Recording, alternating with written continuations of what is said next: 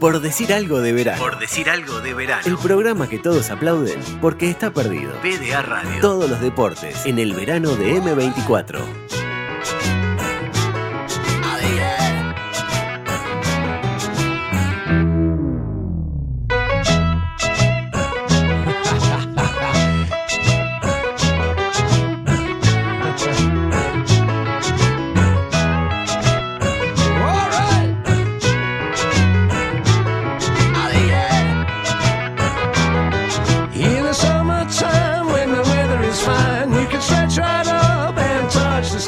Pasó el capitán Miranda por la isla Gorriti y dijo que Ah, estaba un poco ventoso para playa. ¿eh? No gana para disgusto, loco. Conseguimos hacer un programa de radio desde la playa y no está para playa. Pero me caigo de espalda. Es como cuando Rentista sale campeón de la apertura y le entreveran toda la clasificación a la Copa. O como cuando Maxi La Rosa estaba en un torneo panamericano de karate y se rompió el ligamento. Está, pero ahí no, porque Maxi guapeó igual y además se colgó una medalla. Bueno, ta, es como cuando Julián Schweizer quiere surfear y no hay olas. Buah, pero con Julián hablamos ayer. ¿Por qué lo metes en la presentación de hoy? Y porque me quedé sin idea, qué sé yo, verano, ahí tenés. Es como cuando querés escribir una presentación de PDA, pero te quedas sin ideas. Ah, bueno, pero eso es todos los días. Ah, entonces demos inicio a la edición 727, de, por decir algo, un programa que quiso hacer pretemporada en la playa y se agarró un refrío.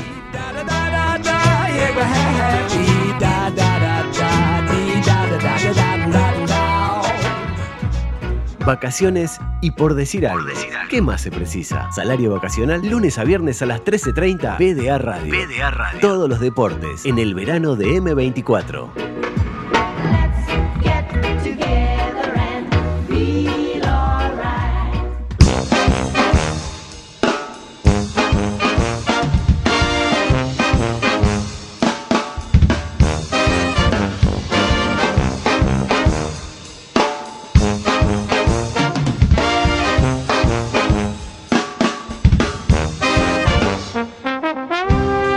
Alegría, Sebastián, recibirte nuevamente en este estudio eh, de Maldonado que estaba observando que tiene la particularidad de que podés golpear la mesa. Sin Ah, ver, ver, a ver. En Montevideo viste que tenemos ese problemita que no podemos hacer un programa deportivo porque no podemos golpear la mesa y acá podemos golpear la mesa. Es cierto, Estamos no, contentos y no eso. tenemos tema polémico, pero podemos inventar Sí, ¿cómo uno. no? Pero inventamos uno, mirá, te invento uno Dale, ya a ver, mismo a ver, a y la gente eh, nos puede escribir a través de la, por supuesto, de las redes, arroba por decir algo web, en Twitter, en Instagram, pero nos pueden escribir también al celular de Maldonado 092 351 025, el celular de la radio Maldonado 092 351 025, la polémica de hoy.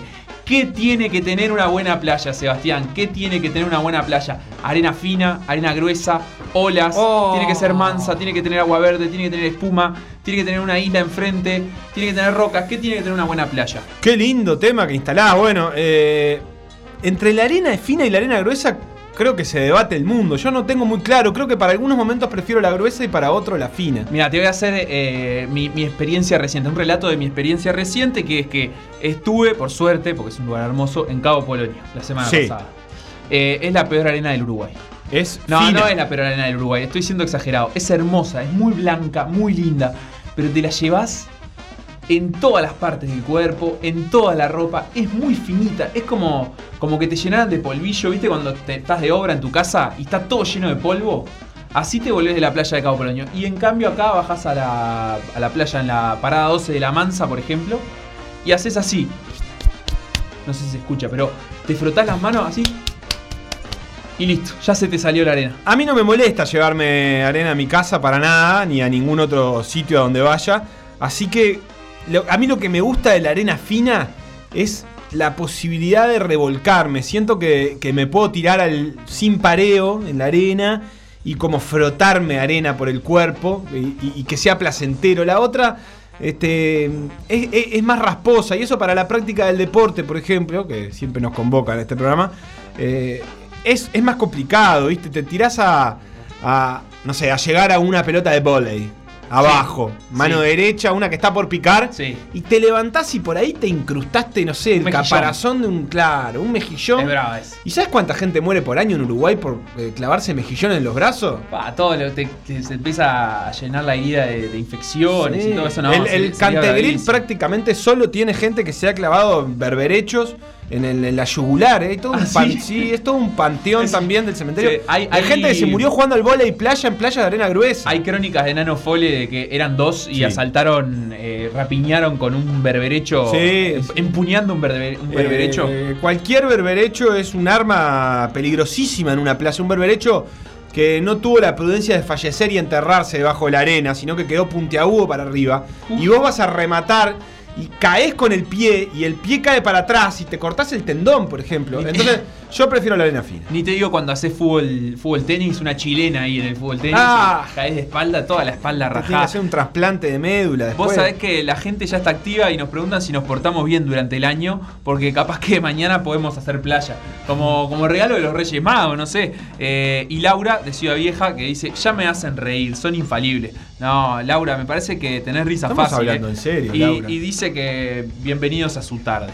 Así Eh, que, bueno, muchas la- gracias a la gente que se sigue comunicando a través del 092-351-025. La otra polémica que hay con la playa es la del agua, que es La así, agua, es un claro. clásico. Eh, ¿Oleaje o no oleaje? Eso decía Shakespeare en Hamlet, ¿oleaje o no oleaje? Esa es la cuestión. En la variedad está el gusto.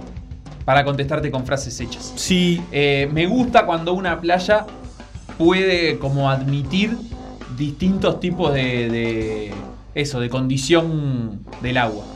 Cuando le vienen bien las olas, pero también le viene bien estar llanito. Por ejemplo, una playa que cuando hay oleaje es divertida, te puedes barrenar las olas, hay linda espuma, te puedes zambullir, está bueno eso. Pero cuando está chatita, te ves los pies, por ejemplo. pero jugátela, porque es muy fácil decir que querés las dos playas, oleaje y no oleaje. No, si tengo, Tenés que elegir, elegir. si tengo que elegir una por el resto de la vida, y elijo la playa con olas. Sí, Y sí, pero Sí, a riesgo de que aburre. sea una playa.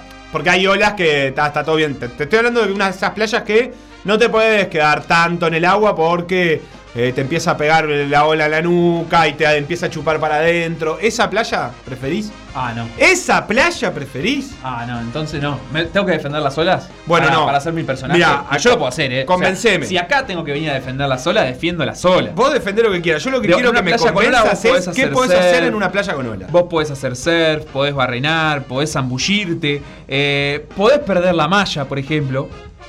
Qué sé yo, como un punto en contra, pero que sería una, anécdota graciosa. Sí. Eh, ¿Qué más podés hacer en una playa con olas?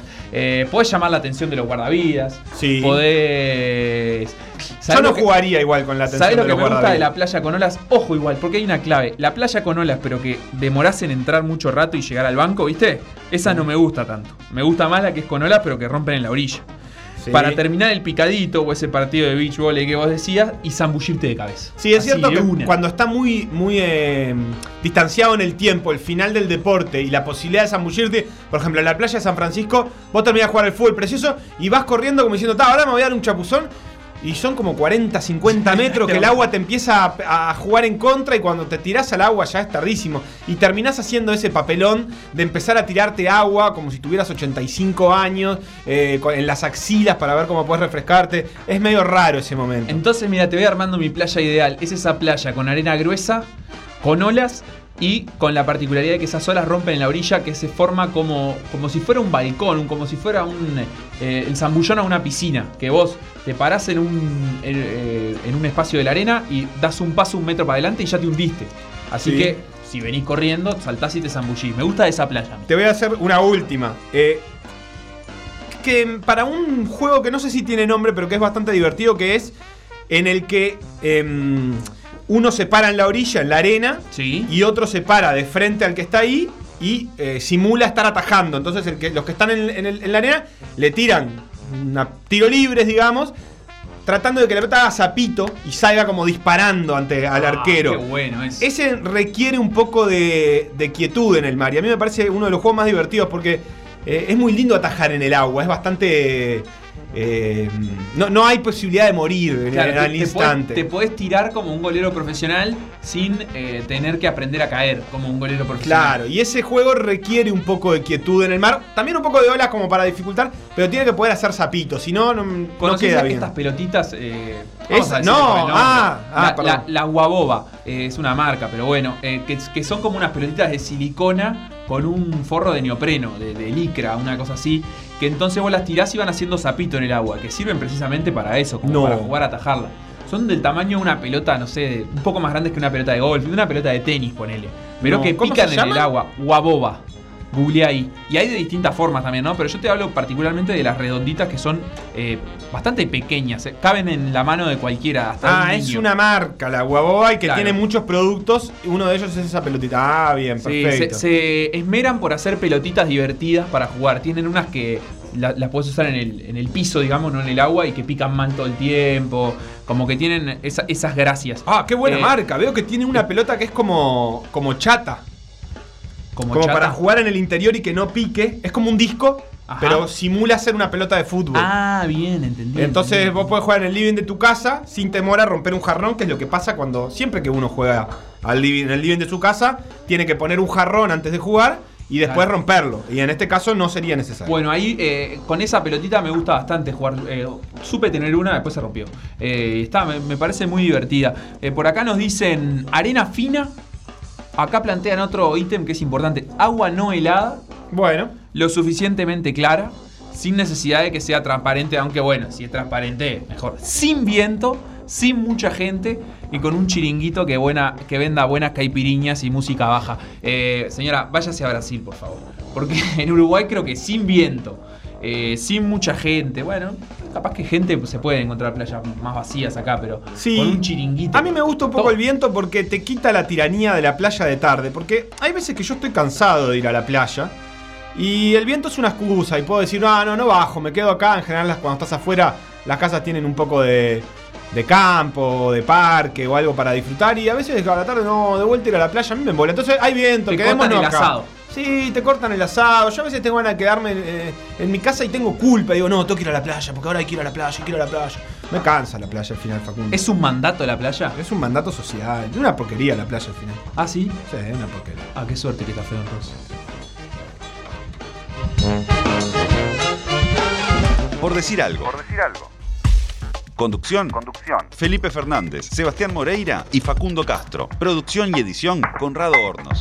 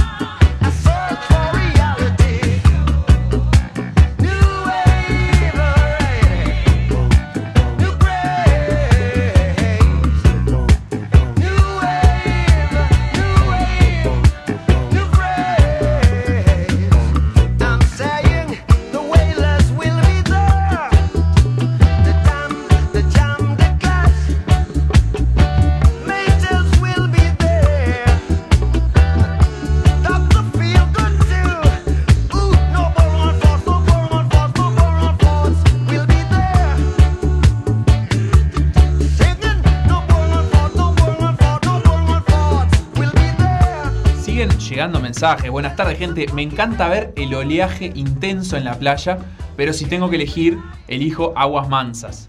Dice Vicenta que estuvo una semana en Punta del Diablo y el oleaje era tan intenso que nunca se pudieron bañar. te achicharrás al sol, pero no disfrutás del mar. Y bueno, está bien, ahí hay una gran, gran desventaja de, de- de las olas. Eh, por acá también nos escribe Carmela por Instagram y dice: Agua clara. ¿Carmela? Sí. ¿Qué Carmela? No, Carmela Gómez. Carmela. Ah, ah, menos mal.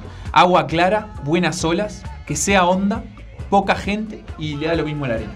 Bien. Así que está bien, o sea, la verdad que un montón de playas le vienen bien Sí, con sí, estos sí. parámetros. Sí, la arena es. Si te da lo mismo la arena, eh, tenés para elegir.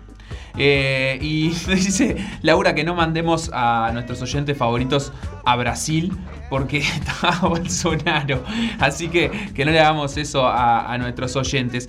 Eh, pero bueno, nos vamos a meter ya en las noticias. Más que noticias, vamos a empezar a adelantar lo que va a pasar con el campeonato uruguayo. Estamos hablando de fútbol porque mañana, miércoles 13 de enero, vuelve el fútbol uruguayo con dos partidos, los dos correspondientes a la última fecha del torneo intermedio que quedó pendiente. Defensor Sporting contra Boston River a las 18 horas en el Estadio Francini y Montevideo City Torque contra Rentistas podcast. A las 20.15 en el Estadio Centenario, anticipando lo que será la final del jueves entre Nacional y Montevideo Wanderers a las 20 horas. Ya están también los detalles de la primera fecha del torneo clausura que se va a jugar entre sábado y lunes y tanto la final del intermedio como la primera fecha en los días sábado y domingo tendrán ya las transmisiones de por decir fútbol, así que vuelven también las transmisiones a M24. Para hablar de esto y también por supuesto de fútbol internacional, recibimos a nuestro compañero el señor Felipe Fernández. ¿Cómo anda, Felo? ¿Qué anda? Facu, Seba, la audiencia desde Maldonado, ¿cómo venimos? Muy bien, muy bien. ¿Estás despechado porque nos vinimos de vacaciones sin vos? No, para nada. ¿No? Eh, yo disfruto viendo disfrutar a mis amigos. Ah, qué lindo. Qué romántico, qué romántico, Felipe. Sí, o qué perverso también. ¿Sí? Porque, y yo disfruto viendo disfrutar a mis amigos. Es un poco cruel con él mismo, me parece, ¿no? Sí, se presta para demasiadas cosas. ¿Dó- dó- ¿Dónde está tu disfrute, Feli?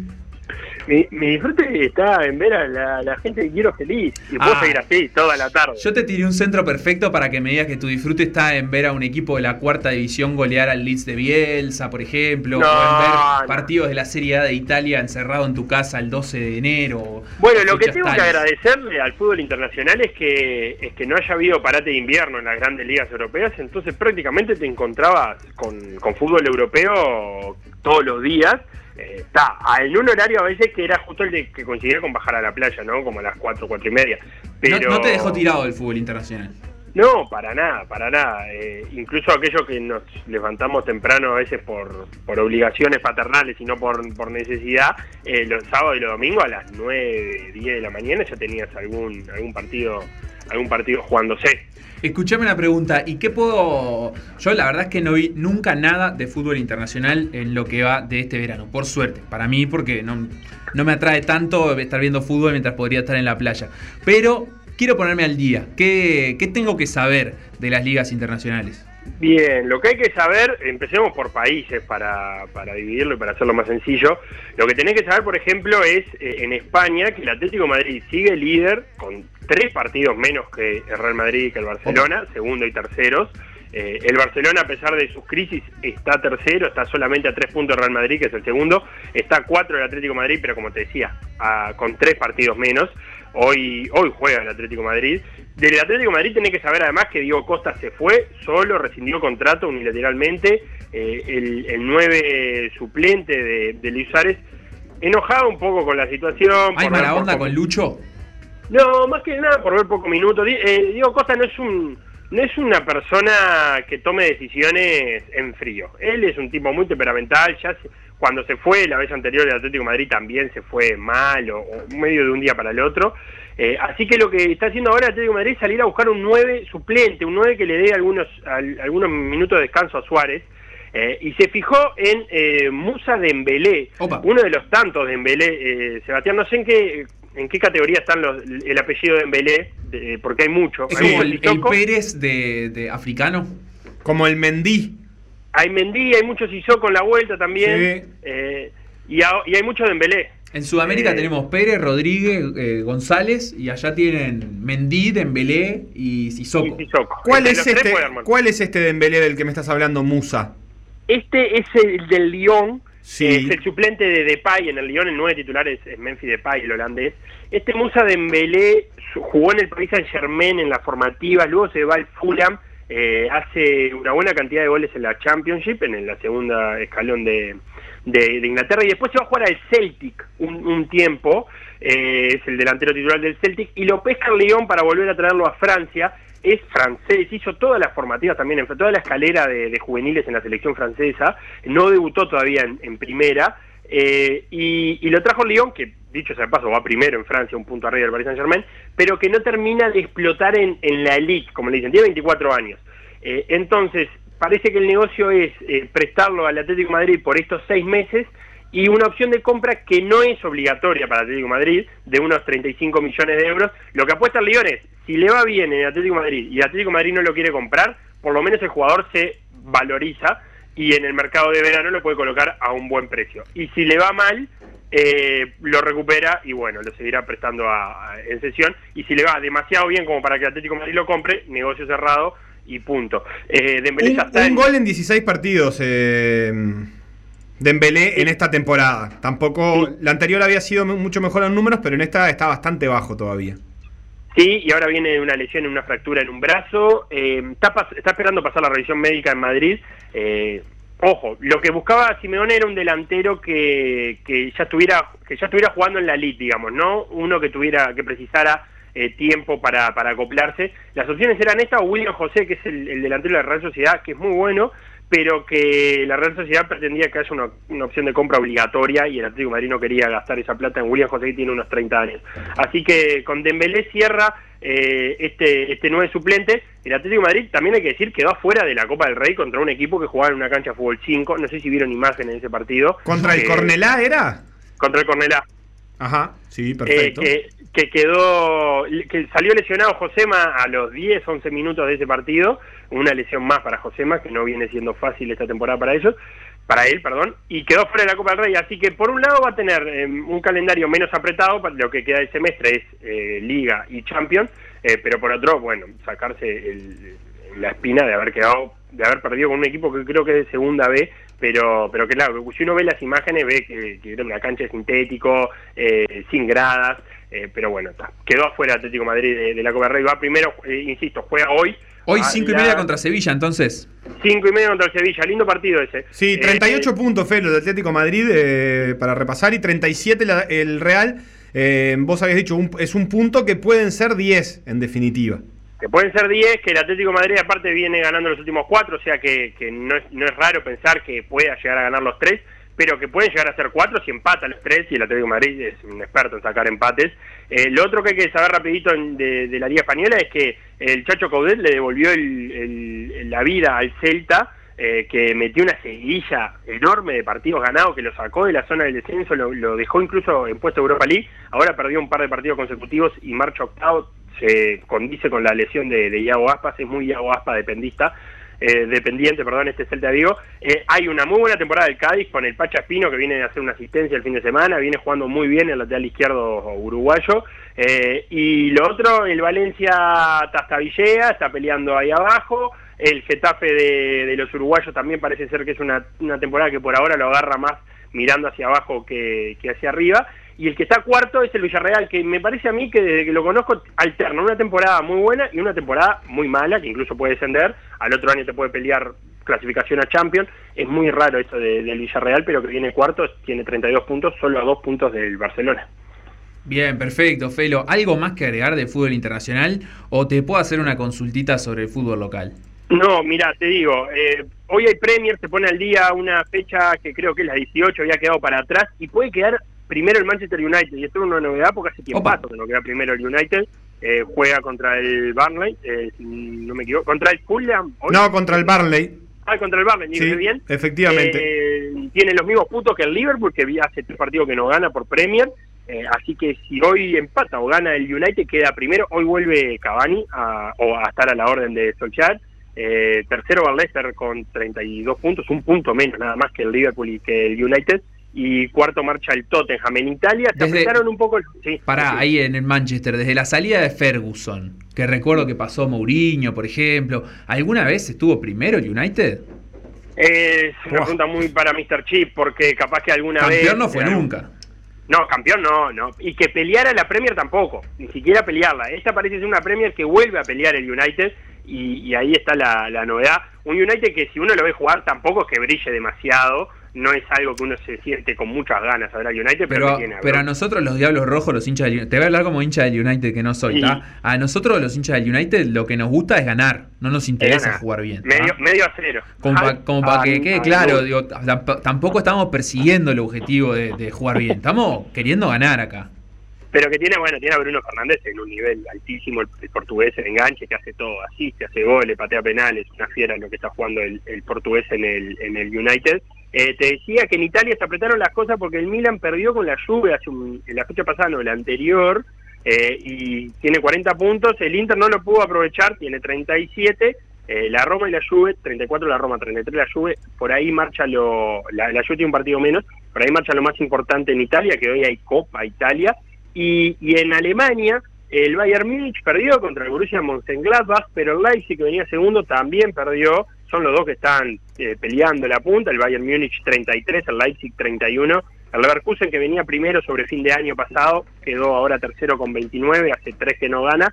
Eh, pero en el Dortmund volvió Holland, o Hal- el ex Haaland, que aprendimos que se dice Holland, volvió la fecha pasada y, ganó 3 a 1 el Dortmund con dos goles de él al Leipzig, así que me parece que el, el Dortmund vuelve a aprenderse para pelear por lo menos un ratito más esta Bundesliga, que como todos sabemos después la termina ganando el Bayern Múnich, pero por ahora tiene cierta suspensa. Tengo el dato, cuatro fechas estuvo el Manchester United primero en la tabla de posiciones en la temporada 2017-2018 bajo las órdenes de Mourinho y después fue todo el año segundo detrás del City de Guardiola, ¿verdad? Facu, Bien. sacalo de ahí a Felo que esto, si no, va a ir en un increciendo y va a terminar Ah. en la liga austríaca o alguna porquería No, semejante. por Llévalo a lo local, que era lo que querías hacer Sí, vos. más que, o sea, es lo local, pero también tiene que ver con las competencias internacionales. ¿Cómo viene el asuntito ese de poner equipos en las copas internacionales de Conmebol para el fútbol uruguayo en este campeonato uruguayo tan particular? Bueno, hoy eh, a, a iniciativa del presidente de Rentistas se va a votar una consideración. ¿Qué pasa? La cosa es así. Hay que darle a la Conmebol los nombres de los cuatro equipos que jueguen la Libertadores y de los cuatro equipos que jueguen la Sudamericana. ¿Y eso para cuándo? Eso para el 7 de febrero. 7 de febrero, o sea, menos Para de un el 7 mes de de acá no vamos a terminar el- de clausura. Correcto. El fecha. 7 de febrero hay que darle a la Conmebol Uruguay 4 para la Libertadores. O sea, eh, el que entre en la primera zona, en la primera eh, fase de la Libertadores, la pre-Libertadores. Bien. Eh, el asunto sucede que eh, algunos equipos podrían eh, estar clasificados a la Sudamericana. Rentista, por ejemplo, podría estar clasificado a la Sudamericana, pero finalmente entrar a la Libertadores, porque en ese momento los agarra en un, en un puesto más arriba que, que Sudamericana. Es que Rentistas está a un partido de clasificar directo a la Libertadores. Porque como ya fue campeón de la apertura, va a jugar la semifinal del uruguayo en un campeonato normal, ganando esa semi, Rentistas ya estaría en la Libertadores, en la fase, eh, digamos, de, de grupos, como finalista, como Uruguay 2 al menos, si no fuera campeón uruguayo. Entonces, Y- por eso es que a Rentistas no le sirve tanto el negocio de entrar en fase previa. Correcto, y aparte hay una diferencia de plata muy grande, ¿no? Eh, una cosa es jugar la primera fase sudamericana y otra cosa es entrar a la fase de grupo de Libertadores. Hay 3 millones de dólares de diferencia Por entre supuesto. una cosa y otra. Eh, entonces, lo que había propuesto la mesa era que a medida que se vayan eh, expirando los plazos a presentarle el número, eh, los nombres a la Comebol, ahí se cierra la se congela la tabla y se dice, bueno, Uruguay 4, al 7 de febrero es este cuadro, entonces, por más que luego en el campeonato termine decimoquinto, cosa que no va a pasar, no importa, eh, va a ser Uruguay 4. Eh, Rentistas hoy va, va a, a- a proponer de que se estire un poco más los plazos para definir la sudamericana. ¿Y por qué es esto? Porque la sudamericana 2021 cambia de formato y pasa a ser muy similar a la Europa League eh, europea, con una salvedad. La primera fase de la Copa Sudamericana va a ser, la- se va a conocer como la fase nacional, donde los equipos de todos los países, menos Argentina y Brasil, van a jugar una eliminatoria entre ellos. Como O en la sea, Copa Mercosur, como en la Copa Mercosur, los cuatro equipos uruguayos clasificados a la Sudamericana, que son del quinto al octavo, van a jugar entre sí, o sea, el, quinto contra el ocho y el seis contra el siete, y los dos ganadores van a pasar a una fase de grupo. La Copa Sudamericana va a tener fase de grupo en el 2021. Bien, qué pena esto Eh. igual, ¿no? Porque Uruguay está en los últimos años metiendo más de dos equipos en siguiente fase de Sudamericana. Sí, hay que ver si, si vale más una segunda fase eliminatoria o entrar en fase de grupo. Claro. Ahí eh, veremos qué, qué pasa. Entonces, No, y, también que- la, la búsqueda de la Conmebol evidentemente es asegurarle a algunos países presencia eh, en, en una fase más definitoria, es decir, en los países que quedaban eliminados muy rápidamente, asegurarte que vos tenés la competencia, eh, la segunda competencia de América presente en todos los países en su momento definitorio, si no lo que termina sucediendo es que muy rápido tenés dos o tres países que por ahí ya no tienen representantes. Claro, los equipos bolivianos y los peruanos generalmente suelen, y los venezolanos muchas veces suelen quedar afuera en la primera fase, y ya para la segunda fase sudamericana no quedaban. A esa fase de grupo se van a sumar los, los perdedores de, de la última fase de clasificación a la Libertadores.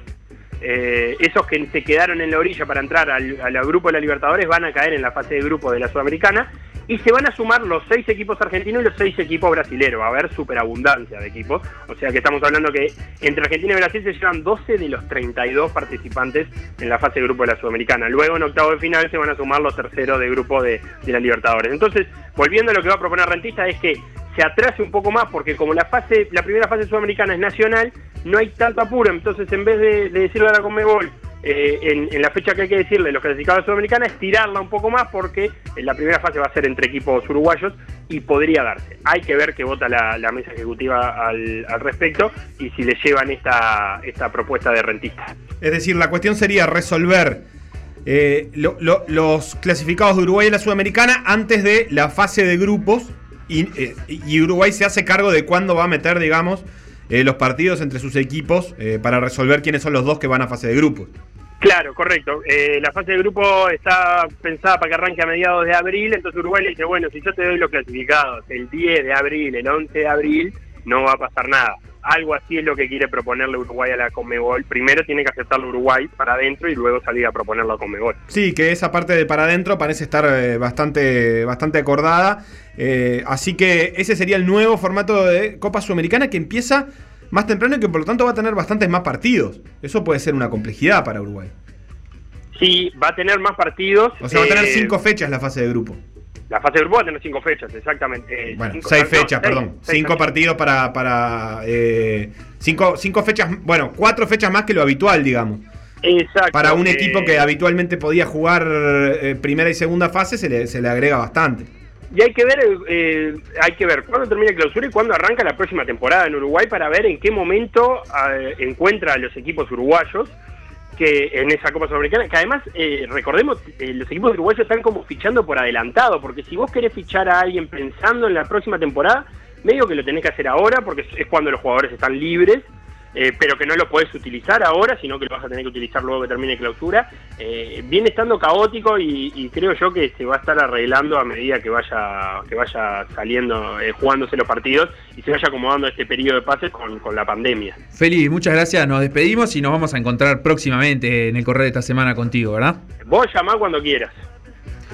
Bien, eh, pasaba entonces el repaso fútbol internacional y fútbol local. Eh, Dale, repa- Facu. repasaremos en los próximos días la fijación para el fin de semana, sábado, domingo, lunes. Dale, dale, apurate que hay gente que, no sé, no es por nada, pero está con guantes del otro lado de- del vidrio y a mí No, me yo- empezó a temblar las patitas. A un cinturón negro no lo voy a hacer esperar. No sé. Eh, antes de recibir, de hacer una pausa para recibir a Maxi La Rosa, quiero leer algunos mensajes más. Gaby por acá decía que la playa que busca la señora está en Ocean Park, frente al aeropuerto de Laguna del Sauce. Creo que se refería a esa playa con oleaje no muy intenso, con arena cualquiera y, y no me acuerdo qué más. Puede ser, conocí la playa de Sauce, que es al lado, y me gustó bastante, porque además tenía médanos. Tiene que tener un buen parador, dice Marcelo. Por ahí también nos llegaba por Instagram y en WhatsApp, eh, recordemos el teléfono en el que se están comunicando con nosotros es 092-351-025, eh, que dice que elige las playas de Colonia del Sacramento, por acá. Nos dice que tienen arena y no barro abajo, como es usual en los ríos. Es cierto lo que dice Qué José, buen dato ese. Y es importante, ¿eh? en una playa de río que no tenga barro el, el- el fondo, me parece, me parece un dato no menor. Seba, ¿te parece si vamos a una pausa y a continuación vamos a recibir a uno de los mejores karatecas de nuestro continente, al señor Maxi La Rosa? Lo que pasó en por decir algo, revivirlo en pda.uy o buscar los podcasts en Mixcloud o Spotify.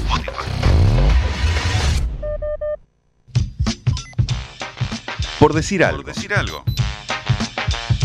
Instagram, Por decir algo web. Twitter, Por decir algo web. Facebook. Por decir algo.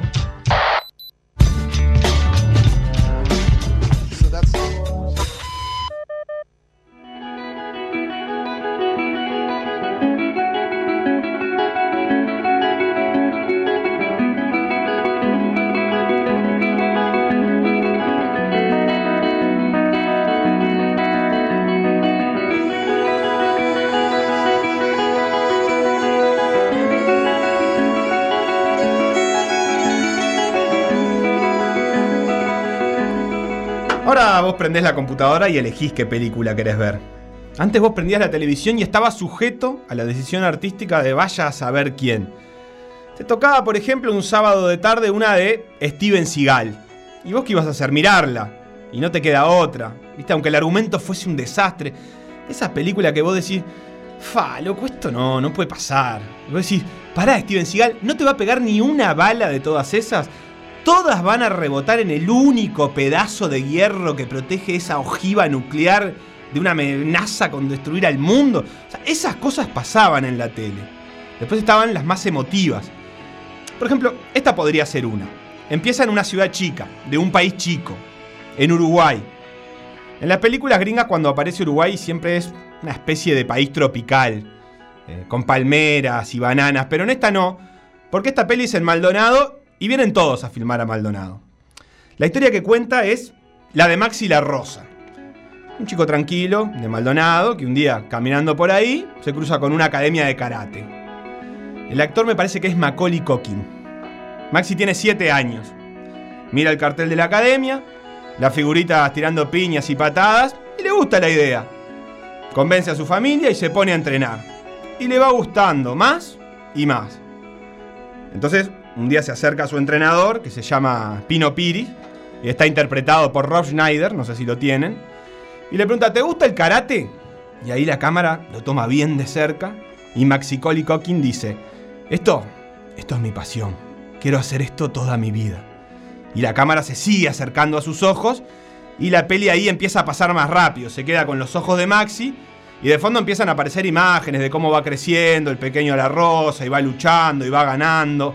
Aparece, por ejemplo, su primer sudamericano a los 14 años, donde se cuelga la medalla de plata, los torneos locales, más medallas. Y ahí la cámara se empieza a alejar de nuevo de los ojos, pero ahora ya no aparece el niño, sino un adolescente. Y es Maxi que va en una moto, y va todo bárbaro. Hasta que no va más bárbaro. Un accidente. Ahí la película toma su tono más emotivo. Maxi salva su vida, pero viene un doctor en un hospital, lo agarra del hombro y le dice que no va a poder entrenar más. Que su sueño de karateca está terminado, que le van a poner unos hierros en el pie para que pueda hacer vida normal, pero nada más. Y marcha para el quirófano. Acá empieza la parte en que desconfías de la película. Esa parte que decís, basta, Steven Seagal, todas te van a salir. Porque Maxi La Rosa se despierta y dice, yo voy a entrenar y voy a poder. Y todos le dicen, "Eh, tranquilo, vamos a ver. Ah, lo importante es que estás bien, que no te pasó nada grave. Pero él empieza a entrenar y la peli ahí pone una música emotiva, como esta, y un sobreimpreso que dice, tres meses más tarde, y ahí está, Maxi La Rosa tirando piñas y patadas y entrenando como si nunca hubiese pasado nada. La cosa se vuelve épica. La Rosa está decidido a todo por su sueño. Y cada pesito que consigue lo dedica a su carrera de karate. Vive con sus padres y lo que ahorra de alquiler lo gasta en pasaje. Compite en América, en Europa, compite con los mejores, empieza a brillar, gana los Panamericanos de Buenos Aires con 21 años, la medalla de bronce del Mundial Universitario, los Suramericanos de Cochabamba. El momento culmine es en los Panamericanos de Santiago en 2018. Maxi siente un dolor terrible en la rodilla. Se rompió los ligamentos en el momento clave del campeonato. Empieza la pelea, las semifinales, está en juego una medalla. Saca coraje de vaya a saber uno dónde y pelea. Por lo menos pelea. Pero se complica. Empieza perdiendo y si bien remonta, llega a los últimos segundos y su rival, el brasilero, lo tiene dominado. Tiene la pelea ganada. Y quedan 10 segundos, cuenta regresiva, y ahí vos pensás, bueno, hasta acá llegó, ya está, igual, nada, qué honor, qué valiente, pelear así. Listo, 9, 8, 7, 6, 5 segundos. Y Maxi mete un puño tremendo que impacta en su rival y le da lo que necesitaba. Pasa a la final. Y ahí te dan ganas de apagar la tele realmente, porque no es creíble, ¿viste? Gana las semifinales de un Panamericano con los ligamentos rotos y faltando 5 segundos. Pará, Steven, pará. Sale rengueando, se abraza con Pino, festeja y le dicen que tiene que estar 7 meses parado, operarse y poner pausa. De nuevo, él sabe que se viene Tokio, los primeros juegos de la historia en que el karate va a estar presente. La cámara de nuevo se va a los ojos de Maxi, que como aquel adolescente de 16 años se dice a sí mismo, yo voy a entrenar, yo voy a ir a Tokio. La película de Maxi La Rosa hasta ahora termina así, con final abierto, dejando el compromiso de filmar la segunda parte. Las letritas del final dirán algo así, dirán que Maxi sigue entrenando en la academia con el mismo profe que a los 7 años. Volvió a competir después de su grave lesión y ganó la medalla de bronce en los Panamericanos de Lima. Sueña con Japón. ¿Y quién se va a animar a decirle que no?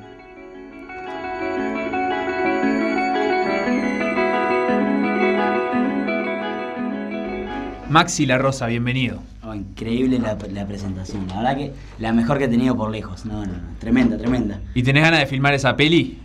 No, no, yo ni ni loco, pero. Porque estamos juntando mil dólares cada uno. No sé si podés poner algo ahora. No, pero muy, muy bueno. La verdad que, que emocionante y, y si bien tenía su parte de ficción la, la introducción, pero sí tuvo mucha cosa de realidad y, y fue emocionante. La verdad que me, que me encantó. ¿Y alguna vez te parás a pensar, pa, la verdad es que mi vida viene siendo como una película? Sí, eh, en realidad uno, uno, para vivir la vida que yo he vivido, uno tiene que ser muy inconsciente de- del futuro y no pensar mucho en, el que va a pasar mañana. Pero claro, si mira para atrás, si mira para atrás, eh, uno dice, eh, sí, la, vida, mi vida ha sido muy de, película, eh, he arriesgado demasiado eh, en mi futuro, pero gracias a Dios ha todo bien y creo que es, es beneficio y consecuencia de- del riesgo que tomé en, en toda mi vida. A ver, profundizame sobre eso de arriesgar demasiado, porque se dice, creo que todo el mundo sabe que el deportista uruguayo tiene que hacer un montón de sacrificios, pero en concreto, en tu caso, ¿cuáles son esos sacrificios? ¿Cuáles han sido? Y, y han ido cambiando durante la vida, de- desde chico hasta ahora. De- Desde chico, cuando era más chico, me perdía los cumpleaños de mis amigos, porque tenía que entrenar. Eh, quizás hoy si yo tengo alumnos, yo dudo si obligar a mi, entrenar a mi, a mi alumno porque tiene un cumpleaños. Después, eh, haces eh, endeudar a tus padres para empezar a viajar a competir por la selección. Que- Eso desde muy chico. desde muy chico, que yo vengo de familia súper humilde y, y eso te pesa. Quizás yo tenía compañeros que, que a los padres le pagan el, el- pasaje y no, no le pesaba como, como nos pesa a nosotros que veníamos de familia humilde. Que quiero o no, es una carga psicológica y una carga que llevas a la competencia. ¿En qué sentido? Y vos vas a competir y sabes que, que para estar ahí, tus padres eh, dieron más de lo que podían. A veces dejan de pagar alguna factura de luz, un atraso con UTE, con, con alguna de sus deudas que, que son normales de, tener una familia a cargo. Y bueno, uno iba a competir con todo, e- con todo eso encima y, y no, no era fácil saberlo. Y eso también te obligaba a ser una persona más responsable y agradecida hacia tus padres, que, que también es todo un vínculo y un círculo que se fue formando durante la vida. Después, eh, a los 18 años empecé a trabajar. Estuve en, eso de, era, o, estudiaba y viajaba poco, o trabajaba y viajaba, pero todo no se podía hacer, porque en ese momento, si bien yo sabía que tenía potencial para, para karate, porque de chico me, fue muy bien, eh, el gobierno no lo sabía, el Comité Olímpico no lo sabía, entonces no era uno de los por- deportistas más apoyados. Y la, única manera de, de viajar y hacer las cosas era por, mi, por medio mío, entonces ahí estuve la duda que me fui a trabajar en la construcción con mi papá y dejé los estudios, pero ta, pero después mi entrenador me dijo, no, mijito, yo no, no entreno burro. si dejas el liceo, eh, conmigo no entrenas más. Entonces, bueno, está. Retomé los estudios, trabajaba en verano, hacía temporada, trabajaba 8 y 6 horas, metía doble, trabajo y, y después me, me iba a Europa a competir que, que, que yo tuve todo proceso. Primero fue ganar el departamental, lo gané. Después era ser campeón ¿A qué edad nacional. eso fue más o menos? Departamental fue como a los 10 años por ahí, sí. Bien de chiquito, siempre me fue bien. Y bueno, y después yo sabía que a los 14 años empezaron los nacionales. Y bueno, me preparé para ganar el nacional. Primer año nacional, quedé campeón nacional, que competí. Entonces, después quise, quería ganar algo a nivel sudamericano. Fui a mi primer sudamericano y me fue bastante bien. Y después quería ir a, a- a un panamericano y a los 15 años fui medallista panamericana. Entonces como que se iba dando todo, los resultados me ayudaron al esfuerzo que yo venía dando. Pero llegó el 2013, yo aspiraba a, a ser medallista panamericano algún día, yo, pero, y yo fui con 21 años a empezar a, a probar, porque era improbable que un, un chiquilín, en, esa, en ese momento con los rivales que tenía, que un chiquilín de 21 años sea medallista panamericano, si bien yo iba siempre con la ilusión de, de lograrlo, ese campeonato quedé campeón panamericano. Y ahí empezó un objetivo más alto que era empezar a competir al nivel europeo. Entonces el esfuerzo, el esfuerzo era cada vez más grande. Y, y bueno, cuando empecé a competir en Europa, ahí sí se fue todo, toda la carajo, la economía, la deuda, todo. Pero está, pero gracias a Dios hoy tengo gran apoyo del gobierno, estoy becado por la Fuerza Aérea, por el Comité Olímpico, me pagan muchos viajes, entonces hoy puedo decir que estoy gozando del esfuerzo que, que hice durante muchos Y, años. y entre tantas de esas victorias deportivas, ahora recientemente también s- se te dio, digamos, el fruto del esfuerzo en el estudio, o sea, terminaste una carrera. Claro, también, claro, sí, eso, eso se dio. El año pasado me, me recibí de. Perdón, el año pasado no, lo que pasa el año pasado, uno no, no lo cuenta. En- en Hace el- dos años. Sí, hace dos años. En el 2019 me recibí de profe de educación física a fin de año, eh, del 2019. Entonces, está, fue otro logro que me, que me ayudó a, estar, tener una tranquilidad para el futuro que, que quiera o no, un título y, muy relacionado con lo que yo me dediqué toda mi vida. eh, es, la verdad que es, es algo que me, que me da tranquilidad para el futuro. Por ahí mencionaste esa vacante de las, de las Fuerzas Armadas. Contanos, no, no tenemos por qué entrar en, de- en detalles específicos de números, pero eh, formalmente, ¿qué, qué quiere decir eso? ¿En qué te ayuda a vos? Y qué tan importante es para un deportista entrar en un programa como este? Realmente a mí me, me cambió mi carrera deportiva al 100%, porque fue el primer apoyo que yo tuve desde los 14 años que entré hasta, hasta el 2007, que fue becado. Eh, realmente me cambió porque vos sabés saber que el primero de mes vas a contar con 22 mil pesos que te vas a poder endeudar para viajar. Porque Claro. en definitiva yo hago eso. Yo los recibo pero lo- los invierto en karate. Entonces eso es una tranquilidad que no, no vas a depender de nadie. Después tenés seguro social, tenés un sos empleado del gobierno. Eh, La verdad que es un beneficio increíble que, que está muy bueno. Lástima solamente somos 15 deportistas en Uruguay, pero bueno, pero es muy importante empezar por algo. Espero que este proyecto eh, siga, siga vigente durante muchos años porque es la verdad que yo con, con los deportistas que he hablado ha sido un cambio radical para todo lo que empiezan a recibir ese ingreso. Claro, de alguna manera es tener una estabilidad, diría, laboral que el deportista amateur en general nunca tiene. Claro, eh, es, si bien es algo que es súper normal en todos los países, porque este sistema de becas en todo el mundo está, está, está realizado, ya se, se hace, en Brasil está muy, muy bien hecho hace años. eh, es algo que, que- que te da la seguridad laboral, claro. Yo tenía mi escuelita de karate, pero claro, escuelita de karate era dependiendo de los alumnos que llegaban, cuando llegaban, eh, si yo estaba, si podía dar las clases porque me iba de viaje, dejaba a otro compañero, eh, cuando me iba, si me iban mis compañeros eh, tienen, dan muy, muy buenas clases, pero claro, el- el- como yo doy clase a niños, los niños, yo me iba dos meses de gira, entonces claro, cuando volvía tenía cuatro o cinco meses. Sí, y tenés que dedicar horas de tu tiempo a eso, que, Ah, sí, claro. que cuanto más eh, tiempo le puedes dedicar al entrenamiento, mejor, supongo. Claro, eso, eso me liberó. Yo me acuerdo que primero y segundo de facultad, cuando yo no estaba becado, eh, mi, rutina era levantarme a las 7 de la mañana para la facultad. Educación física una- es una carrera que tiene muchas horas. Hasta las 2 de la tarde estaba en clase porque tenía toda la parte teórica y práctica. De ahí salía, entrenaba acá en el campus, que me quedaba al lado. Iba a casa, comía y después iba a dar clase de 5 y media a 8 y media a niños y adolescentes. Entrenaba dos horas y después me quedaba dando una clase de adultos. Y dormía a las 11. A las once y media me iba, me iba para casa. Era una, era una locura esa vida. De que recibí esa beca, saqué dos o tres grupos, me acorté, eh, achiqué un poco la escuela y, claro, y puedo, descansar mejor, que mi edad no es la misma de, de esa. O sea, ahora necesito descansar, tengo 28 años y, y mi cuerpo no responde igual que antes. Ahora, esa beca, de todas maneras, vos la tenés que ir renovando con el tiempo. Es decir, esto, vos, dijiste algo de- del empleado público y a veces hay la fantasía de que, bueno, esto te queda para toda la vida, es una cosa vitalicia. Vos, cada determinado tiempo, se renuevan esas becas y eh, la tendrás mientras compitas a alto nivel. Sí, a- O no, inclusive. Pero bueno, por Sí. lo pronto, por- mínimamente tenés que estar compitiendo a alto nivel. Sí, a- se renueva anualmente. Eh, gracias a Dios, yo desde que arranqué la beca he tenido, siempre he tenido buenos resultados. Creo que estoy en la mejor época de, de mi carrera, gracias a Dios, entonces no he tenido problema para renovarla. Pero sí, hay que seguir compitiendo y yo creo que está bien eso, que si yo dejo competir, que se la den a otro, a otro chiquilín que esté esforzándose por, llevar el deporte uruguayo adelante, que en definitiva la beca es para eso, es para apoyar al deportista uruguayo. A mí me quedarán, no sé, 4 o 5 años de competencia, entonces cuando yo vea que, que no estoy entrenando y no me estoy dedicando, le voy a ceder la, la beca a cualquier otro deportista que venga surgiendo. Antes de meternos en esos 4 o 5 años que te quedan, eh, hiciste un repaso ahí de, de tu inicio y de, y de los momentos en los que, bueno, te ibas motivando para seguir, que los resultados no te respondían. Hubo, hubo de los otros también, hubo momentos que habrás dudado un poco más o que por lo menos habrá sido más difícil. Hablamos ahí de un accidente. Eh, ¿Cómo fue esa etapa y cómo fueron los momentos más difíciles de, de ese- de ese proceso? Eh, ese accidente, yo no lo, lo- tu- Si bien tuvo una carga emocional, no fue tan duro como la, la última lesión que tuve. Porque ese, yo que sé, tenía 19 años, era un chiquilín más inconsciente, yo no. Sentía que mi, mi, mi cuerpo era eh, irrompible, yo me sentía muy fuerte, era un inconsciente.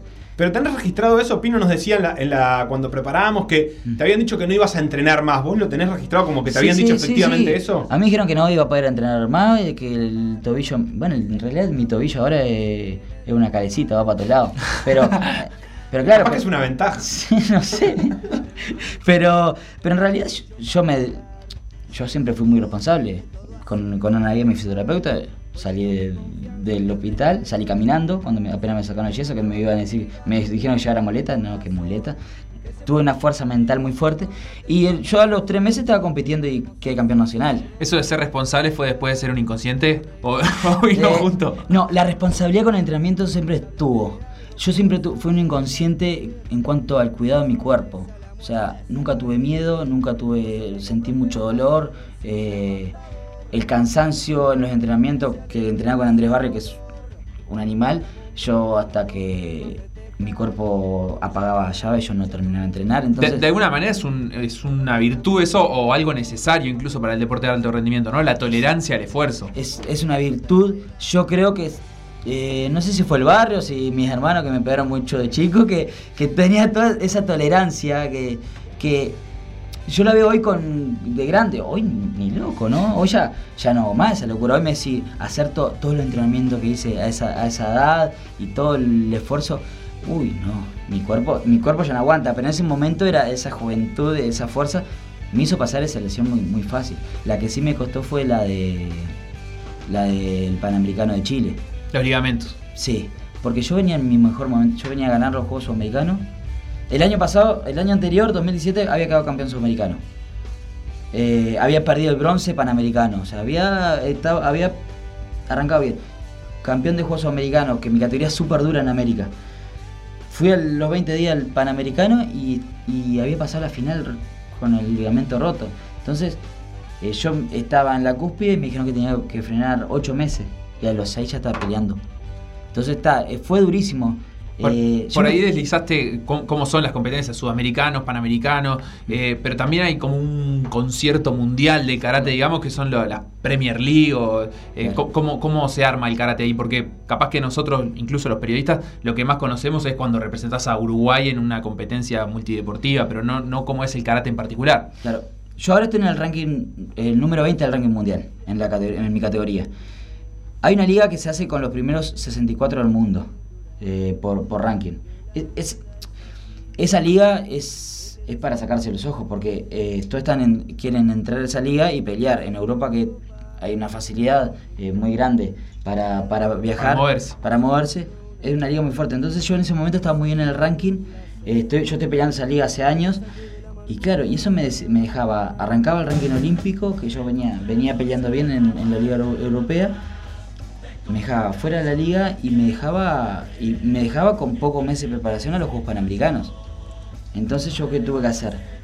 Metía siete horas entre rehabilitación, gimnasio, todo lo que tenía que hacer eh, para recuperar la rodilla y, y lo que hice yo, en cualquier persona normal, después de una lesión de cruzado, empezaría con un campeonato nacional, después iría a uno internacional, pero no de alto nivel.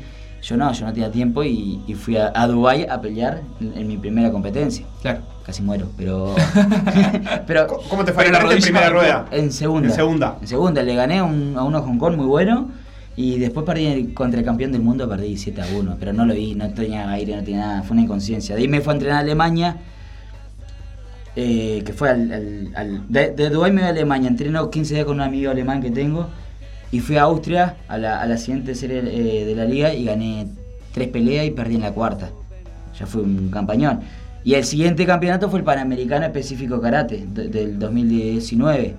Ahí fui y, no estaba bien físicamente, en mis condiciones eran la- las máximas, pero quedé, quedé finalista de nuevo y perdí la final con, con el brasilero, que es un fenómeno. Pero la perdí 1 a 0, tranquilo. Entonces fui a los Juegos Panamericanos y de ahí fui a los Juegos Panamericanos, que ya me sentía bien, pero no me fue tan bien como yo quería que me fuera, que quedé bronce. ¿Vos qué, qué aspirabas? A- A- al oro. A ganarlos, sí. De todas maneras, eso no te daba la clasificación a los Juegos Olímpicos, ¿no? No me la daba, pero me dejaba muy cerca porque va un campeón de Juegos Panamericanos entre las tres categorías. Las eh, tres categorías que son. Menos 67, menos 75 y más 84. O sea, son cinco, pero son tres categorías. O sea, yo peleaba con el 67, quedar más arriba en el ranking, contra el venezolano, que era amigo mío, quedar más arriba y si quedaba más arriba, clasificaba directo a los Juegos Olímpicos. ¿Verdad? Pero no se dio. El, el chileno estaba súper iluminado ese día, me ganó a mí. a mí me ganó y al otro lo destrozó. Estaba largo el chileno. Estaba largo, bajaba. Estaba largo el chileno. El, el chileno ahora subió, ese fue el último campeonato que dio la categoría. Ahora subió dos categorías para arriba, están peleando en, en menos 75. Da el peso para 75, entonces, claro, loco, 1.90. eh, sí, se, se fue la pelea, se fue, se fue la pelea. Ojo, yo creo que fue una, una pelea peleé muy bien, ¿eh? No la peleé mal. Yo lo tuve, le saqué las tres faltas de, de agarre, las tres faltas de, de contacto. Entonces yo sí le, lo- lo- le saqué el, el punto a favor que tenía. Entonces si yo lo empataba, eh, la iba a ganar yo la pelea. Yo en, en un momento le, le pateo la cabeza, pero es tan alto que no, le, no puede sacar el pie. Entonces, Re- claro. Recuerdo que aquella, aquella pelea eh, la vimos con Leandro Vaz, entrenador de judo, eh, y él me comentaba que eh, había trabajado contigo y con Pino incluso, como para aportar técnicas de, de judo al karate. ¿Cómo, ¿Cómo se combina eso? ¿Cómo, Eh, claro, cómo es el arte marcial de karate y qué, de qué se puede valer? Es que el karate mm, es el de los artes marciales olímpicos hoy en día es el más completo, no porque sea mejor, es porque sino que se puntúa eh, patear, se puntúa los golpes de puño y se puntúa, se puntúa el derribo. Si bien es diferente a todos los deportes, pero dentro de todo usamos un poco de judo, Claro, un, poco, un poco taekwondo. Yo, yo empecé karate, algo parecido a taekwondo, entonces eh, yo pateo muy bien por eso. eh, porque tuve, claro, como que se me dio todo. Hice judo con, con Leandro para en el momento que se implementó todo eso para mejorar esa parte de, de derribo. Entonces, tiene de todo un poco el karate. No es mejor ni peor que otro, pero claro, pero necesitamos de tener conocimiento de patear bien, de pegar bien con los brazos y bueno, y tener buenos Decilo, es la mejor arte marcial del No, mundo. no, no, no se dice. Y, y ahora el camino a, a los Juegos Olímpicos. Vos decís que hay que eh, cruzarlo con un, o no- un otro de ese- ¿Viste esos programas de, Ah, de Discovery lindo. que cruzan tipo Sí. un tigre con un. Contra un león. Contra un lagarto. Podríamos hacer una de un. Un karateca judoka con. contra- Ah, traemos a, a Fede. González, a, a- traemos a Mika Pramián y. Y a Romina Sestari. Perfecto. De Jiu-Jitsu, ¿no? Sí, sí. Ah, bueno. Sí, somos no. todos amigos aparte. Somos cuatro Hasta, gatos locos acá. hasta que los encerramos acá. y- ahí Así, sí. así empezó el MMA, las artes marciales Claro. mixtas. Empezaron un torneo así, ocho de ocho artes marciales distintas, lo subieron a un ring y dijeron, bueno, muchachos, acá no hay reglas. Hasta sumo había. Claro, exacto. Sí, exacto, sí, sí, sí. yo- yo Bueno, y ahora el camino para, para los Juegos Olímpicos, vos decís, se complicó porque en, ese momento si ganabas los Panamericanos quedabas muy cerca de clasificar directo, Sí. pero sigue siendo una posibilidad y vas a pelear un preolímpico en París. ¿Cómo es de acá al preolímpico en París en junio tu, tu proyecto, tu plan y qué es lo que hay que hacer para clasificar? Eh, lo que hay que hacer es ganar el preolímpico, o sea. Ser campeón. Es no un ser preolímpico campeón, mundial. eh, hay que ser medallista. En realidad, ni ser medallista, porque se, el, el preolímpico va a ser uno por país de los países que no están clasificados. Ajá, pará, pará, antes que eso, ¿cuántos eh, van a competir en Tokio en tu categoría? 10. Son muy pocos, 10 entre 60 y 67 que se unificó. claro. Como es deporte que ingresa, eh, bueno, ya lo No es atletismo, no es natación, eh, No. que, que hay por ahí 60 o 80 No, personas. no, Son ol- 10. olvídate, si vas a los Juegos Olímpicos... Sos eh, bueno de verdad. Sos bueno de verdad, sí. Entonces, lo que hay que hacer es ir al preolímpico y primero que nada ser medallista. Vas a- si pasás la final no peleas más. Si, si perdés el pase a la final, peleas el bronce. Y si quedas bronce, entre esos cuatro, se va a hacer un todo contra todo para eliminar a uno. A uno solo. A uno para afuera. Entonces va a estar durísimo. O sea que eh, Hay que primer ser paso semifinales. para entrar a un reducido. No, primer paso cuarto de final. Sí. eh, Ganar el cuarto de final, digamos. Sí, si ganás si ganás la semi. No, porque vos podés perder primera contra el campeón y después hacer toda la repesca. Ajá. ¿Entendés? Los dos que pierden con los, con los finalistas, es de, de un lado y el otro, pelean el- del primero que perdió contra el segundo el se- y, y entre esos dos contra el tercero, Claro. entre esos tres contra el cuarto, hasta llegar al, al que, el que perdió con la semifinal. O sea, cuando perdés tenés que rezar porque el, ese el llega a que ganó final. llega a la final. Sí, pero no vamos a perder, vamos a llegar a la final. No, no, eso está ¿Eh? claro. Digo, en genérico, Si ¿no? estamos en la final, El- estamos en Tokio, ¿es así? No. Ah, No, no, porque tenés que jugar al reducido ese. Eh, tenés que hacer el todo todo contra contra todos. todos. Qué divino. ah, el todos contra todos es igual, aunque llegues a la final, aunque Sí, llegues todo. el todo contra todo. Excepto ¿Y dónde transmiten eso? Yo tengo una ganas de verlo, pero Ah, lo van, sea a, hoy. lo van a transmitir, sí, seguro. Va- Nosotros tenemos el Panamericano a fines de mayo y el 15 de junio. Capaz que lo pasa a. Vera, que está muy afín Ah, a sí. comprar. Está, está pasando muchas cosas, a ver, últimamente. Así que eso cuando es en París en junio. En París en junio, 13 de junio. Y no hay mucho tiempo después para los juegos si sale. No, no, si sale. ¿Y qué vas a hacer? Está, pero, pero aparte llegás entero.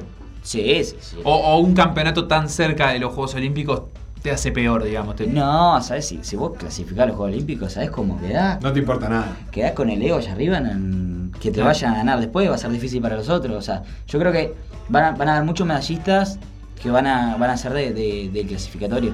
Porque el ranking, en realidad el ranking olímpico, los que están clasificados son muy buenos. Y los que están peleando atrás son igual de buenos. En realidad el, el nivel está está súper duro. Vos a nivel de ranking tenés una desventaja por no competir tanto en el circuito eh, europeo o global. Es decir, tenés menos chances de sumar.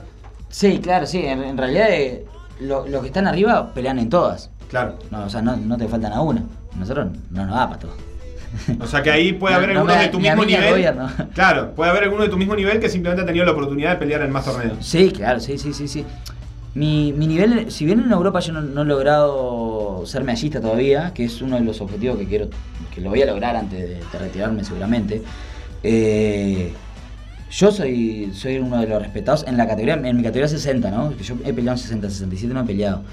Cuando haya clasificatoria en 67. O sea, Claro. significa. Van a mandar el mejor de cada país entre 60 y 67 al clasificatorio. Y el mejor de eh, cada país entre 60 y 67 suele ser de 67. Normalmente sí. ¿Por qué? Y por, por un tema de distancia, de, de amplitud de movimiento. De puede ser más, en general es más alto el que tiene un poco más, de alto. kilos. Pero hay países que el 60 es indiscutiblemente mejor. ¿Entendés? Hay países que los dos son muy buenos, que podría ir cualquiera. Entonces hay países que dijeron, bueno, como el ranking olímpico eh, están igual, va a ir el que, el que mejor llegue. Entonces, entonces hay una pelea hasta interna en- en- entre los atletas de, de cada país. No, no, el, el nivel de karate que, que es olímpico ha subido un montón. ¿Te cambió en algo el- la suspensión de los juegos de este año para. bah, del año pasado, 2020 para 2021? ¿A favor o en contra en esta preparación? A favor que me alargaron la beca. Una- un año más cobrando Un año beca. más dedicándote Sí. a lo que querés. Sí, entonces, a ver, vamos a ser sinceros. Y, y lo que me cambió sí que yo había invertido mucha plata. O sea, yo me he invertido la- toda la plata que me había dado el gobierno, que era mucha. Bueno, no mucha, comparando con otros países. Era toda la que tenía. Era toda, la- era toda la que tenía y invertí toda la que tenía yo. Entonces, claro, yo gasté todos lo- los recursos. Entonces vamos a ver si viene algún recurso más ahora para, para viajar a Europa. Para prepararte de vuelta. Claro, o sea, si bien es un año más de preparación, también es un año más de gastos. Claro, sí. eh, yo he cuidado mi cuerpo al 100%, que lleva muchos gastos. Durante este año he entrenado, he pagado gimnasio, he ido... Bueno, me he movido cuando... Ahora últimamente no he ido al gimnasio por todo el tema del coronavirus, viste que aumentó. Claro, estoy- por tu, eh, por tu entrenando en, en- en mi dojo. Yo en un momento, claro, estuve toda la cuarentena entrenando solo y dije, no, voy a ir a un gimnasio para ver gente, sociabilizar un poco, porque me está enloqueciendo. Yendo todos los días solo a entrenar karate y físico a- a- a- al dojo donde yo trabajo, iba a quedar loco. Entonces estaba- fui como dos meses ahí a, a perfil a entrenar un, un- un tiempo. Y, y, ta, y cuando empezó todo el coronavirus volví a entrenar solo. ¿Y de forma cómo te sentís? ¿Pensás que estás mejor este año que el año pasado? ¿O, Uf. está- o estabas muy bien el año pasado? El año pasado estaba muy bien, pero este año estoy mucho mejor físicamente. Eh, lo que pasa es que, claro. Hay que agarrar ritmo. Hay que agarrar ritmo nuevo, hay que volver a pelear, hay que ver cómo uno se siente, pero, pero las pausas a veces son buenas. Más que yo soy un deportista que siempre estuvo acostumbrado a viajar, a competir sin preparar mucho, porque Yo toda mi carrera deportiva, excepto estos últimos tres años, yo viajaba a, lo- a los campeonatos específicos y mucha preparación de, de roce en el exterior. Entonces, a mí yo creo que no me va a afectar mucho porque siempre estuve adaptado a eso. No sé a los europeos y eso que están acostumbrados a tener. Y que ahora vienen de un parate grande sin, sin tanta Sí, competencia. Sin tanta competencia. Yo creo que a ellos les va a afectar más que a mí. Bien, ¿qué tenés para decirme de esos guantes que tenés ahí? Entre las cosas que hay que invertir, tenés una ahí que es el- la equipación. Que uno capaz que ve un torneo de karate y dice, "Eh, bueno, yo qué sé, está ahí con, un, con una bata tirando piña. No puede ser muy caro, pero no es así. No, no. Eh, para competir con sudamericano o panamericano se necesita un karate. Tenés que llevar dos por si se te rompe, o tres. ¿Un qué? Un karate, que es la ropa de karate. Bien. Eh, pat, canillera azules y rojas. Pat, eh, guantes rojos, eh, guantes azules. Cinto rojo, cinto azul. Protector inguinal, protector de pecho, taller protector bucal. Yo, gracias a Dios, ahora, desde el 2013 que quedé campeón panamericano, me sponsoré esta marca, que es Araguasa, que es la mejor marca, sin duda, de karate. Del mundo. Del mundo. De todo. sí, no sé. Mejor que Apple. Sí, sí, mucho mejor, no, no hay duda. En- es más, Apple se quiere asociar con ellos. Sí, sí, Eh, y, y ta, pero no, si tenés para, para equiparte bien, para competir en la liga tenés fácil mil, mil quinientos dólares de, de implementación deportiva. Pero a mí me la regalan, así que no me puedo quejar. Y por eso él nos va a regalar los guantes. Mirá Sí, que, cómo Ah, no. qué No hay grande, problema, no hay problema. No ¿Los, sirve- vas a, los vas a usar? Mi Pero pregunta no sería, ¿los vas a para usar? la bici, porque para el que no, para el que no saben, es un guante que en realidad no va, eh, la mano no va dentro del guante, digamos. No. Va como, como Es- el guante va como por encima de la mano. Es, es- es- es abierto por todo el tema de los agarres y lo de que te explicaba Claro. de, de- de- de los derribos y todo eso. Así que para actividades de la vida cotidiana no Me lo sirve, estoy poniendo, mirá. no sirve para nada en realidad el guante. No, no, ver, no. ¿Cómo me queda? No, no, no. no. Me queda chico. Tengo Sí. la mano muy grande. Sí. Sí, Pero- está lindo, está Ojo, coqueto el guante. ojo. Está muy coqueto, está Cuanto, muy cuanto acolchonado. más grande la mano, más, gol- más, más, ra- más fuerte los golpes que recibís. Más fuerte golpes que recibí, Sí, sí. mirá, no tenía eso. Suerte que nunca peleé. No, yo Ma- tampoco. Maxi La Rosa, muchísimas gracias por, por venirte hasta acá. La verdad que era una deuda pendiente que tenía PDA recibirte en el estudio y bueno, por suerte ahora que, que vinimos a Maldonado pudimos recibirte en tu casa, ¿por qué, por qué no decirlo? Bueno, muchas gracias por la invitación. Yo también hace tiempo bueno que hablaba con ustedes, pero viendo acá en Maldonado, con la escuelita, con todo el entrenamiento, era muy difícil ir para allá a, a la entrevista, pero, pero bueno, por suerte se dio y súper feliz de estar con ustedes. Muchos éxitos y, y estaremos muy atentos a lo que pase en este 2021. Muchas gracias. Lo que pasó en por decir algo, revivirlo en pda.uy o buscar los podcasts en Mixcloud o Spotify. Si el 2020 te pareció malo, en el verano 2021 hay Por Decir Algo, en vivo, por M24. Glosario del lunfardo deportivo. Por decir algo. Un 5 trotón unos clásicos 5 uruguayos, de esos que arman la, la quintita ahí de, de la media luna al círculo central y no lo saca ni, ni con humo de ahí. Por decir algo. El programa polideportivo de M24.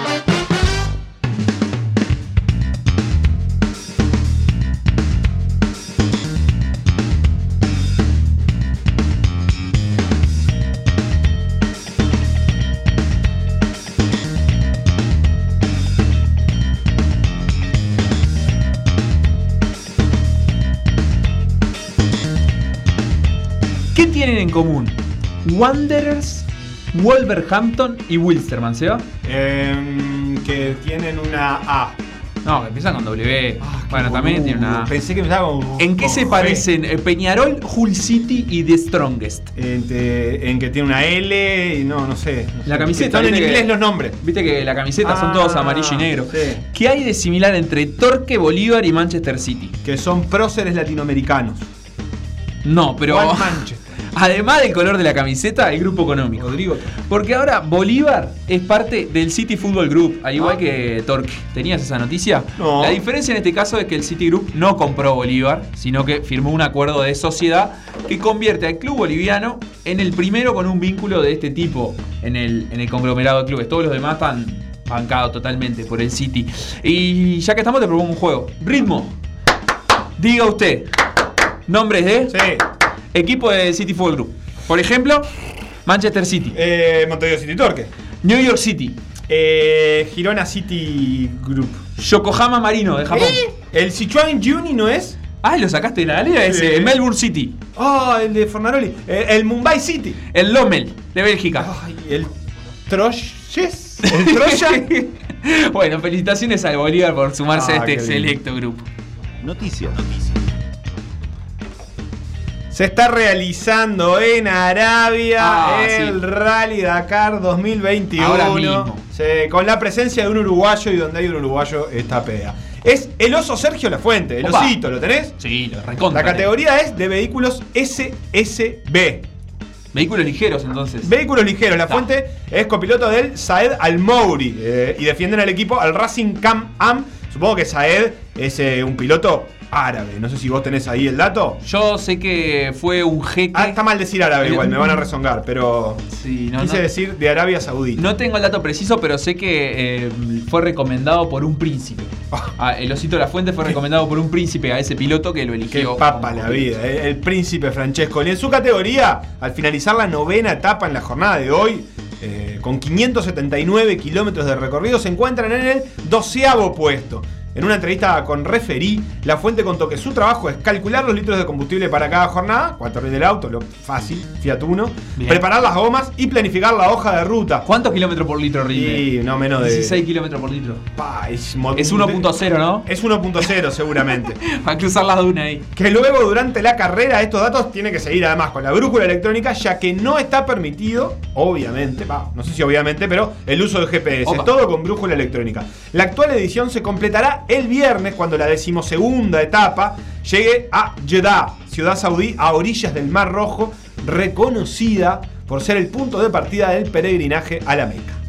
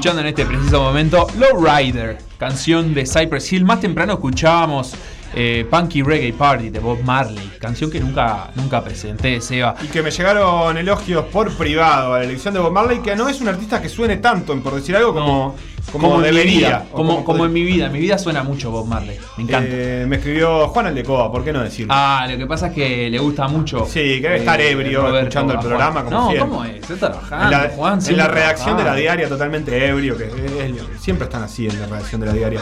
Facu, Seba, voy te, ahí- te tiro un piquecito, un piquecito corto antes de arrancar con esa noticia que vos vas a dar. Y es que la selección uruguaya de handball, viste que ayer hablamos con Pipe González, ya se fue al mundial.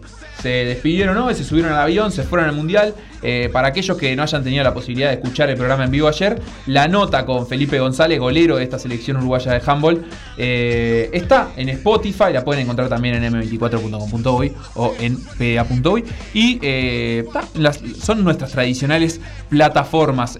Recordemos que es la primera vez que Uruguay clasifica en handball masculino a un mundial que va a comenzar el próximo viernes y donde Uruguay debutará el domingo. Ahora sí, fútbol, ¿verdad? Te iba a hablar un poco de actividad internacional del fútbol sudamericano porque se están definiendo las dos principales competencias o las dos únicas competencias que tiene el fútbol masculino de mayores, que son la Copa Sudamericana y la Copa Libertadores. La Copa Sudamericana que encontró su polémica finalmente porque la semifinal que debía disputarse la semana pasada en Chile entre el Coquimbo y Defensa y Justicia eh, terminó siendo suspendida cuando ya estaba en Chile Defensa y Justicia para disputar el partido. Una serie de complejidades vinculadas, como siempre, al COVID terminaron haciendo que el partido primero se moviese de ciudad, eh, le cambiaron la localía al Coquimbo. Luego de eso, directamente le suspendieron el partido. Defensa se tuvo que volver eh, a Buenos Aires y fue reprogramado de la semana pasada para esta semana, más concretamente para el día de hoy, a las 7 y cuarto de la tarde. Pero ¿sabés en dónde? En Paraguay, ni más ni menos, va a jugarse la ida de las semifinales de Copa Sudamericana entre Coquimbo y Defensa y Justicia. Coquimbo no podrá ser local, sí tendrá obviamente las reglas de gol de visitante eh, habituales para las localidades, más allá de que el partido en este caso se juegue en terreno neutral. 7 y cuarto, Defensa y Justicia y Coquimbo abren entonces eh, la segunda semifinal de Copa Sudamericana. La primera tiene a Lanús ganando 1 a 0, eh, a Vélez.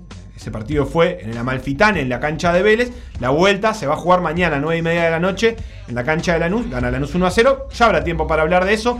La semana que viene, no, perdón, el fin de semana se definirá esta semifinal entre Defensa y Justicia y Coquimbo porque apretan un poco los resultados. Así que habrá Copa Sudamericana en el fin de semana. Porque eh, te caen simpático. A mí, Defensa y Justicia me cae simpático. No tengo Todos. referencia de Coquimbo. Lo que pasa es que que esté Coquimbo ahí definiendo una Copa Internacional también me cae simpático. Sí. A priori, sin conocer nada. Capaz que después me conozco la historia del equipo y no. No, cae simpático, tiene un precioso escudo con un pirata gigante ¿Sí? eh, Ah, arriba de una especie de. Ay, los colores de Peñarol. Claro, son cuatro cuadrados, amarillo y negro enfrentados en diagonal, digamos, y arriba es un pirata. Eh, que me gusta más en su formato más precario, que es el que usa Google, que en el formato más de Wikipedia. El, el- el precario es como que lo pegaron ahí arriba, así tipo, bueno, alguien que ponga un pirata acá arriba y les quedó ahí. Me gusta más ese formato. Eh, Coquimbo o Defensa y Justicia serán finalistas de una Copa Internacional. Eso es lo que hay para decir. Eh, del otro lado, entonces, Lanús y Vélez. Eh, hay actividad también de Copa Libertadores, semifinales, y eso también es hoy. Eh, porque van a jugar eh, River y Palmeiras a las 9 y Opa. media de la noche en Brasil. Palmeiras y. River, debí decir por lo tanto, en un partido que en la ida ganó el Palmeiras en una ráfaga 3 a 0, a pesar de que River eh, dominó en buena parte. eh, Palmeiras se puso en ventaja, después se administró y después cuando River se quedó con 10, golpeó un poco más y encaminó la semifinal. Del 1 al 34.708. 34.708. ¿Qué posibilidad le das a River de eh, clasificar? La verdad que es baja la posibilidad. Yo diría, eh, en esa escala sería algo así como 8000. Bien. O sea, una séptima parte. Pero, es una buena chance. Es una buena un que chance. y 0-3 creo abajo. que eso es el gran mérito de River. Eh, creo que cualquier otro equipo que hubiese perdido 3 a 0 de local la ida, estaríamos hablando de que está eliminado. Lo que ha conseguido Gallardo con River es que le demos una posibilidad de que pueda clasificar y eso tiene que ver con las enormes virtudes de River en los duelos mano a mano que lo han llevado a ser un fijo en las semifinales de Libertadores y casi un fijo en la final. Para eliminar a River se necesita mucho y ahora lo que tenemos que ver es si se necesita algo más que ganarle 3 a 0 en el Monumental. Si River consigue dar vuelta a esto, estará escribiendo una página Gloriosa de su historia, ¿no? Una más. Sí, gloriosa, pero además épica, como pocas se habrán vivido en Copa Libertadores. Ni más ni menos que ese es el desafío que tiene por delante. Palmeiras es un equipo que llega muy bien, es el equipo que más goles ha hecho en esta Copa Libertadores. Algunos dicen que es el mejor, yo no lo he visto tanto. Anuncia algunas bajas para el partido de hoy. Eh, pierde a Gabriel Verón y a Patrick de Paula, eh, que están lesionados. Eh, además de que De Paula también de todas maneras estaba suspendido. Y anuncia en el equipo a Beberton en el arco, Marcos Rocha, Luan, Gustavo Gómez y Matías Viña en el lateral izquierdo. En el medio, Danilo, Ser Rafael, Gabriel Menino. Y arriba, Ronnie, Gustavo Scarpa y Luis Adriano. Eh, River, por su parte, eh, no tiene a Carrascal, que fue el que se fue expulsado después de un patadón que pegó en principio del segundo tiempo de la ida. ¿Y qué dice Gallardo? Bueno, yo no tengo a Carrascal, el jugador posiblemente más talentoso, no el mejor, pero sí el más talentoso del equipo. Eh, necesito ir a dar vuelta un 3 a 0. O sea que por lo menos tengo que hacer 3 goles. Pongo un defensa. Eso dice Gallardo y se explica como cambio ofensivo. ¿Por qué? Porque va a entrar Pablo Díaz, va a formar una línea de 3 atrás. Va a mantener a sus laterales, pero sus laterales, como River nos tiene acostumbrado, se van a transformar en punteros. Así que River lo va a ir a buscar con Armani en el arco como siempre, a pesar de que no viene teniendo buenas actuaciones. Díaz, Rojas y Pinola. Montiel y Angileri o Milton Casco en, en los lateral volante. Enzo Pérez haciendo el balance en el medio. Nacho Fernández y el Nico de la Cruz adelante. Y arriba Borré y Suárez. Con ese 3-5-2, con ese 5-3-2, con ese 3-3-2-2, lo que le quieras decir. Eh, River va a buscar el milagro a Brasil. Eh, la otra semifinal, Facu, no sé si querés decir algo más del partido de River y No. Palmeiras. La otra Ya lo has semifinal- dicho todo tú. Mañana la van a jugar Santos y Boca. Esa semifinal está 0 a 0. También está envuelta en polémica porque el VAR no sancionó un penal bastante claro para el Santos. Porque Boca en el medio se enteró que Santos había jugado con jugadores con positivo de COVID. Y está un poco enojado, pero eso podemos profundizar un poco más mañana. Pero eso va a ser 19-15. En principio, y a menos que vos tengas algo distinto, pareciera ser que la final de Copa Libertadores termina confirmándose para el 30 de enero eh, en Brasil, sábado 30 de enero en Río de Janeiro. eh, sería la final de Copa Libertadores, si no me equivoco. La, eh, sudamericana todavía no le, no le tengo fecha confirmada. Eh, se va a definir el sábado, como dijimos. Ya las- la, la Libertadores, obviamente, va a terminar definida mañana. Y si es así, va a empezar. Va a terminar el 30 de enero y va a empezar enseguida, a la otra semana, las primeras fases de, el- de la Copa Libertadores 2021. Esta es la 2020, por más que se juegue 2020-2021, creo que va a ser conocida como 2000, este, 2020 sin ningún tipo de duda. Ni que hablar. Seba, te cuento, eh, saliendo un poquito de- del fútbol, que hay novedades para los fierreros sobre el Campeonato Mundial de la Fórmula 1. Que en un momento, cuando antes de, to- de toda la pandemia, prometía ser un gran campeonato mundial porque iba a tener grandes cambios de reglamento, pero que finalmente se va a competir más o menos con las mismas reglas que se compitió el año pasado, así que todo apunta a que Mercedes nuevamente va a dominar y la temporada O sea, no va hay cambios de autos grandes. no, no hay grandes cambios. Lo que sí hay algunos cambios de piloto, pero Hamilton va a seguir en Mercedes y va a seguir teniendo el mejor auto por lo que parece. Así que a partir del 28 de marzo en Bahrein estará iniciando el campeonato mundial de la Fórmula 1 que se terminará sobre el 12 de diciembre en la isla Yas de Abu Dhabi. Eh, hay algunas revisiones de calendario en el medio eh, y, y bueno, obviamente en este mundo... eh, fechas seguras no, no, no hay, pero eh, ya está dispuesto el calendario de la Fórmula 1 para este año. eh, así que, bueno, eso es una novedad que llegó en las últimas horas. Eh, como comentábamos ayer, la NBA sigue su marcha, hay partidos todos los días. Eh, Sí, hoy para los que están medio entusiasmados con la llegada de Campazo a la NBA, que en Uruguay hay y bastantes, eh, juegan los Denver contra Brooklyn Nets. Partido chivo, ¿no?